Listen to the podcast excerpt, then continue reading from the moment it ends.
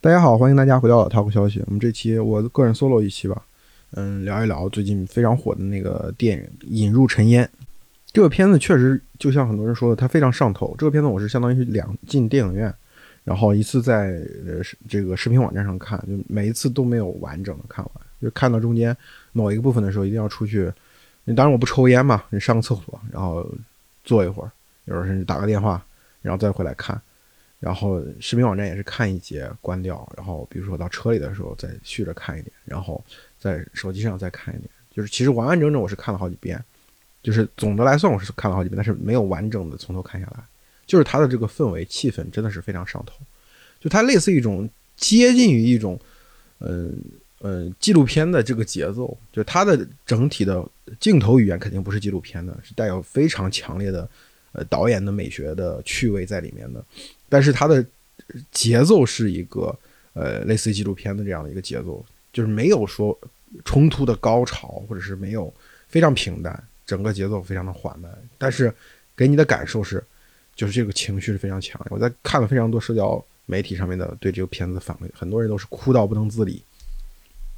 这种感觉就是，其实因为我之前做呃音频的时候，其实讲了不少关于黄泛区农村，就是我的一些。旁观者的感受，其实我相信很多人在看到这个片子的时候，其实是能想起来我之前讲的一些话的。就尤其是我，我当年在讲黄泛区的时候，其实讲过一个词叫“农药学”嘛，就是对黄泛区的很多苦难的农民来说，有的时候生在比如说九十年代，就九十年代末两千年初，对吧？中国还没有取消农业税，对农村还有大量的征收行为的时候，呃，叠加像计划生育啊，各种各样的呃基层管基基层的这个呃这个措施。基层的政策其实让农民是非常苦的，所以有些年轻人来说，他受不了这种苦，他就可能就会选，也对抗不了，比如说家长或者是其他人的意志，他就选会选择用农药结束自己的生命。他就对很多女性也是这样的，对吧？女性是整个系统当中最脆弱的一环，她不仅面对着整个，呃，就是在这个家庭之上的社会权力结构的挤压，他还面对着家庭内部的挤压，对不对？就很多人是就是。我们跟潘乱做那期做做节目聊的时候，其实潘乱不讲过吗？他的同学当中有一个母亲真的就喝农药自杀了，就是因为太穷了，因为养养这么多孩子，对吧？这种呃农药学就是讲，我当时讲农药学是跟我们今天城市里面很多人所讲的这个躺平学去呃做对比的，就是大家在城市里面觉得自己没有呃出路或者是没有上升空间，那又面对着大量这种竞争性的压力的时候，选择了躺平，通过不竞争。远离竞争，结束竞争这样的一个事情，然后去获得某种自己的呃精神上的空间，这个事情。而农村在那个时间段，嗯，上一代人他们通常是连这个躺平的资格都没有，因为这个其实牵扯到呃关于引入尘烟的一个核心的争论，就是到底呃就是农村嗯有没有这么惨，或者农村人有没有这么坏，呃，这变成了一个这次呃关于引入尘烟的一个核心的。呃，争论的概念，但是我是这样觉得的，就是说，整部片子里面所呈现出的马有铁、马老四这个人所面对的人冷漠，他确实是蒙太奇式的，是剪辑的，是通过片段的拼接给大家造成一种强烈的印象。农村有没有温情的时刻？有温情的时刻，但是农村的一个核心的问题在于什么？在于我们整个社会放弃了对农村或者说对农民的福利兜底。对农村的福利，呃，福利兜底的这个缺失意味着什么？意味着它大体上处在一种丛林化的社会竞争的环节当中。就是如果说没有兜底，就是比如说我们社会力量介入，像这些年的扶贫，你比如说到每一村、到每一户建立这个精准扶贫的这个卡片，到底这家是什么情况？他吃饭。基本的吃饭、就医保障有没有？如果没有，我们政府怎么介入？这其实这两年的扶贫就是一种对于农村利用城市的资源反哺农村，然后在农村去建立一种，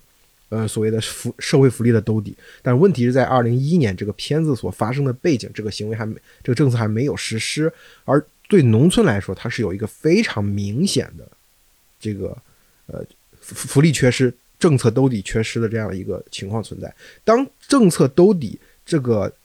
缺失这个情况存在的时候，就意味着这个生存竞争处在一种黑暗森林的状态，或者说这种社会达尔文的主义的状态。就是这个片子里面的核心的一个议题，就是老实人被欺负的这样一个状况。马有铁当然是老实人嘛，在农村里是老实人，但是老实人被欺负这件事情，为什么会就是给我们如此这么多人如此多的共情能力？很多出身农村的孩子就看这个片子就会感动的更厉害，哭得更厉害，就是因为虽然可能未必每一个人都是都是每一个家庭都是马有铁那样的状况，但是在农村这个社会进行社会的竞争的时候，因为社会福利兜底的这个缺失，导致。在这个过程当中，大家互相采用了一种就是欺负老实人的形态，就是你虽然可能未必是马有铁那个被全村人占便宜，被很多人占便宜，但是你经常在你的生活的过程当中，你会发现你被人占了便宜，而你又很难像城市那样利用非常成熟的这套司法的系统，甚至包括社交网络上去披露，然后去让这些占便宜的人受到他应有的惩处，这就导致了。老实人是会吃亏，而不老实的人有拥有各种各样呃优势的人会占光。而这个占这个优势本身，它不是一种绝对优势，不是说一个人他有非常大的权利，他是他有什么后台，他他家里面家财万贯，他才有可能对你实施某种占便宜的行为，而是说人和人之间互相都有，比如说你的地跟我的地之间这这个交界的地方就那么几株苗，对吧？老实人可能说啊，算了吧，我就不争了。那这个喜欢占人便宜的人，他就可能把这几株苗的便宜给占了。但是你，如果你在城市这个环境下面，你是有一些法规政策，到底这块哪怕是这个这一块砖，到底是不是你的车位，这个事情其实都是有法律保护。但是在农村的法律，这个法网是相对来说是比较稀疏的。那他就决定了，呃，很多农村人、农村家庭出生的孩子，他有时候感受到这个社会的时候，他感受到温情，其实。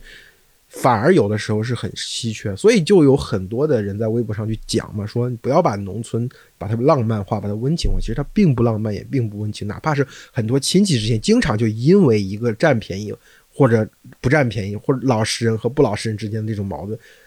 而且老实人跟不老实的人之间，他也是无缝切换的。他也不是说所有人都是永远都是老实，永远都是不老实。经常就是在你和我之间，通常是因为自己。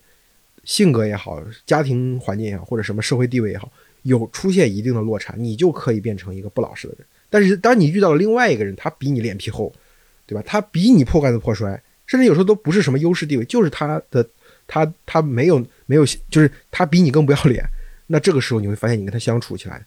他就会占你便宜，你就会非常难受。所以在这种情况下，像一个真正的老实，从小他出生环境。被家庭所边缘化，被家庭所抛弃，像马有铁和海清里面饰演海的桂英的这个角色，就他们的老师，某种意义上是家庭成就的，就他们在家庭当中已经被抛弃了，已经被虐待过了，所以说他等到这个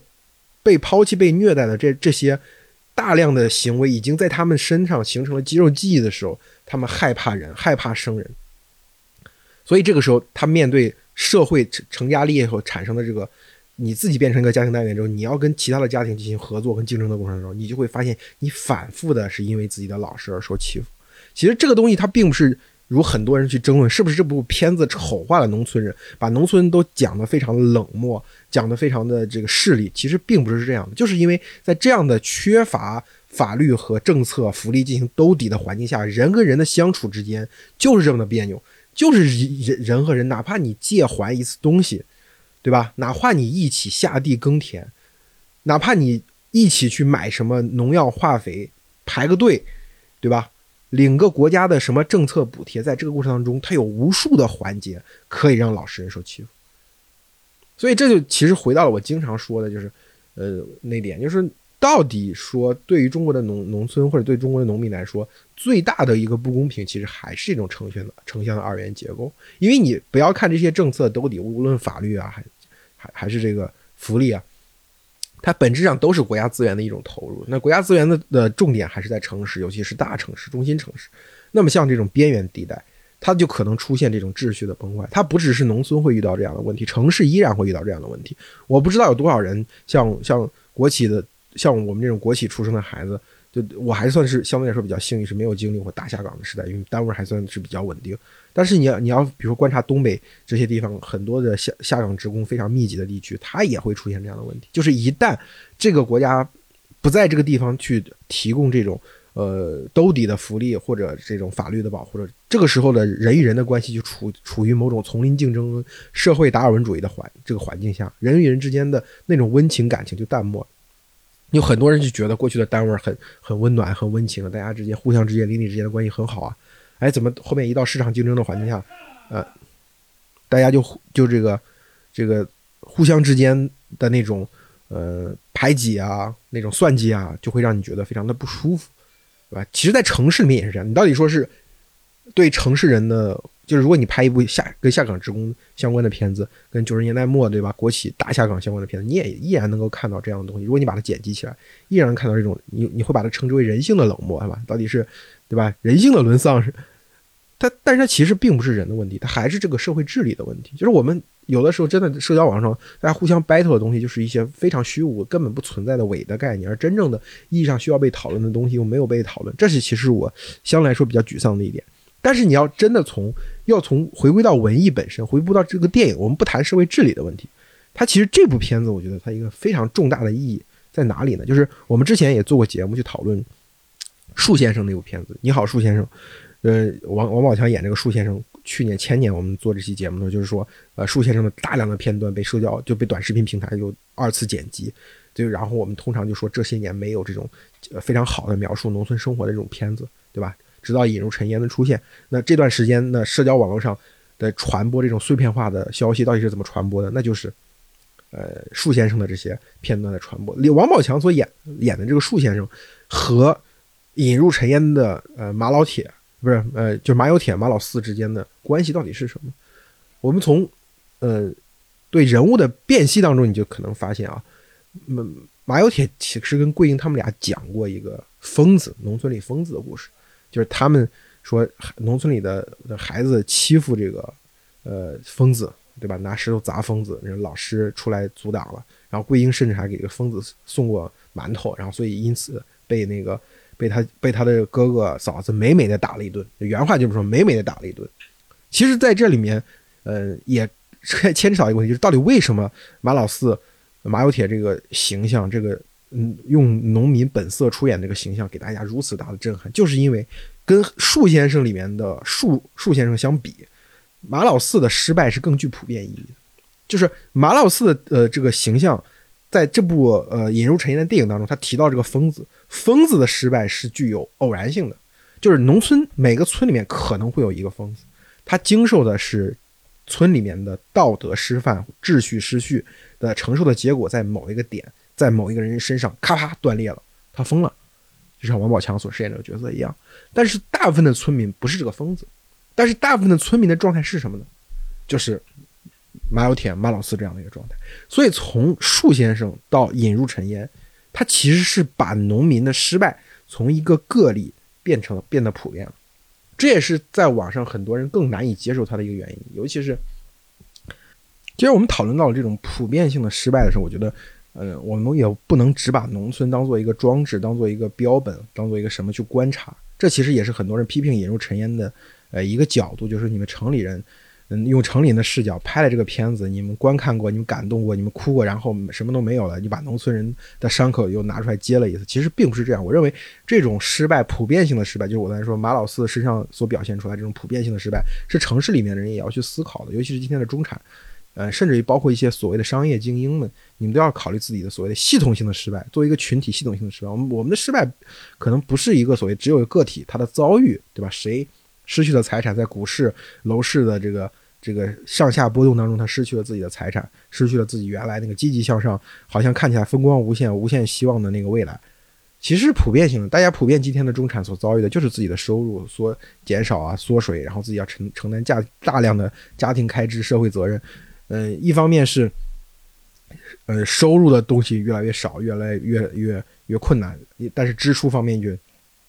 压力却越来越大了，对吧？从商业有些从呃企业家的角度来讲，今天中国能够进行投资的行业，其实也也也是在这个口子在逐渐的收紧。那有限的几个领域里面，它的管制、它的经营的难度也在也在增加。那么很多人在一次投机或者一次冒险当中，就可能失去自己的全部家当，就是。我们未来有一天也会像类似于看，嗯，马有铁一样，去观看马有铁，别人也会观看我们这一代人的失败。尤其我觉得更加有切身感受，比如说我们我们单独来讲八零后，八零后当年对吧，在这个我说的有几个他们核心经历过的东西，就是一九九七年之后的扩招。对吧？两千零一年中国加入 WTO，两千零八年的四万亿刺激经济，然后后面互联网大众创业万众创新，我们是经历了几波关于中国经济发展的红利，对吧？我们曾经会觉得这种红利会永远持续下去，但是突然有一天它咔嚓断掉了，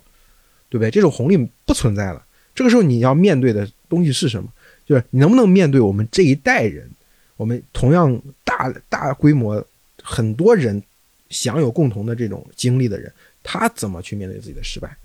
对不对？就是我们不可能永远说，就像一个典型的八零后，比如说他八五年左右，他这个、这个、这个出生的这这些人，他不可能永远说他的财富一直不断的积累，一直不断积累，从阿里的呃这个 P 八一直升到 P 九啊、P 十啊，对吧？然后他的财富自由了一次、两次、三次，不可能这样的。他终有他掉头向下，然后突然在一次呃波动当中，然后去失去了他自己的大部分家当，失去了自己的。上升空间这样的事，就是我们怎么面对它。当有一天我们有没有像，就是当有一天当别人戳中我们这个伤口的时候，我们能不能去呃去理性的看待自己的这种一代人的失败，然后去寻求其中的结构性的矛盾，然后通过啊解决这个结构性矛盾而获得这一代人的救赎，对不对？就类似马有铁所遇到的这种困境一样，我觉得这个其实是呃更有意义的。嗯，那些自己觉得自己能够为农村代言、农村出身，但是现在已经长时间居住在城市的人，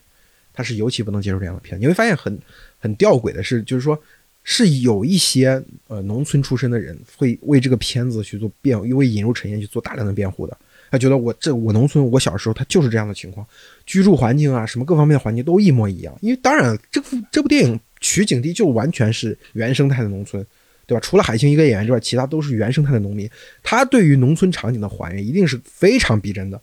但另外一方面呢，就是有一些农村出身的人会去批评这个片子，说把农民污名化了，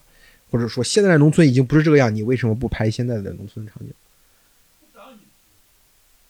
这些人的常识被冒犯的很重要原因，就是马老四这个情角色，相比于树先生来说，他的失败是更具普遍意义的。就是我刚才讲这个，相对每个人在农村，每个人可能都是老实，都会在那么一两个瞬间，觉得马老四遇到过的这种人的冷漠无情，在自己身上发生过，有这种切肤之痛。也因此，他这种被冒犯的这种感受也更强烈，所以他们也有其中的一部分人就会采用一种非常上纲上线、扣帽子的方式去质疑这这这部戏他创作的这种初心。其实，在我看来，这部戏其实已经把可怜人他所能够遭受的这种困境很多都已经隐去了。包括 B 站上，其实有很多人去讨论，到底为什么桂英，对吧？他是这个小便失禁，对吧？走路一瘸一拐这样状态，就推测他是不是有被受过什么更性质严重的。这种虐待，就不仅仅是村里人的冷漠、白眼之类的，就是更加物理的、直接的伤害。对这些东西，大家也可以讨论，就是到底拍拍摄边缘人的这样的电影，就是我们的很多人心里就觉得，你为什么不拍主流的人物？你为什么不拍就是那种脱贫成功、生活的很幸福的原因？就是很多人觉得文艺这个事情。它就要反映主流，反映这个正能量。你你这是一种趣味嘛？但对有些人来觉得，我就觉得需要反映一个边缘人物。这个边缘人物到底是不是真实存在呢？其实并不重要。就是我就说，马老四他他身上的那种边缘感，并不是说真的一定要有这样一个人真实存在，或者到现在农村还有一批这样的人真实存在。他只要在每个人的这个内心里面有这种类似的经历，我们把它组合到一起，变到马老四，变成马老四这样一个人。他就鲜活起来，就鲁迅写文章也是这样，鲁迅写小说也是这样。他不是说这个事情一定发生在一个人身上。我今天鲁迅去写的那些关于鲁镇呐、孔乙己啊、社戏啊一系列的小说，祥林嫂啊，我估计估计也会有人说，哎，你为什么会这么说鲁镇？鲁镇有哪里对不起你鲁迅了？对你为什么要污名化我们鲁镇，污名化我们绍兴，污名化我们浙江，污名化我们中国农村？就这种扣帽子的方式，其实真的就是非常的没有没有没有劲。就我甚至现在都觉得这种方式，就是你就远离这种讨论就好，我们就去聚焦于真实的发生的事情，就是这部片子里面真正反映反映的一种结构性的问题。真正的结构性的问题，其实我们已经说了无数遍了，就是在农村投入的这种国家资源在农村投入的这种不足、秩序的失序、道德的失范，它就会滋生非常多我们城市人难以想象的东西，而最后再产生这些恶果，我们不能以什么农村人的素质、农村人道德、农村人是不是这样来进行这种贴标签的地域黑的这种方式进行讨论，而是真正要讨论这个东西能不能进一步的扩大，就是国家在农村地区的投入，包括我最近说我在 B 站上。嗯，看视频啊，就 B 站特别容易给我推的就是温铁军相关的作品，呃，温铁军的一些演讲，就温铁军现在还算是比较活跃的一个经济学家。就温铁军的东西当中，就是就是也存在一个这样的问题，就是我当我们看到农民的这种牺牲，这这种付出，有些人产生的是，那我们要补偿农民，尽可能的去补偿农民。有些人看到就是啊，农民真的伟大，已经付出这么多了，那下次中国出现经济危机的时候，还应该用这种向农村去进行转移，把这个产能。呃，往农农村转移，刺激农民的消费，让农民为这个城市的经济危机买单，这样的这种这种想法，这是两种完全同样的东西，你都看到了，它就能产生两种截然相反的这个这个观点。引入陈烟这部片子其实也是一样，就是大家觉得看到的东西都觉得是真实的，没有人会觉得马老四这个形象不真实，只是觉得这种真实的背后，有些人是反对他，有些人是支持支赞赞成他。背后的大家的呃立足点可能还是跟自己所处的位置、自己的境遇有关系。如果你自己在这个社会当中感受到了一种强烈的边缘感的话，你可能会为马老四而落泪。而如果你自己觉得自己生活的挺好的，这个社会也挺好的，对吧？你很少感受到这种边缘感，你就会质疑他，你为什么不去？你虽然哪怕你说的是真的，哪怕你说的是对的，这个人真实的今天在农村里还有，但你为什么不聚焦那些更正能量的角色呢？其实这东西真的是没法讨论，我只能说我们把这个问题讲出来。那至于说你采用什么样的观点，这这就是一个选择，就是人的道德感和人的自由意志，其实就是在这种选择选择当中得以彰显。好吧，这一期我们就讲的非常简短，嗯，希望能够引起大家的思考。我们嗯下期再见。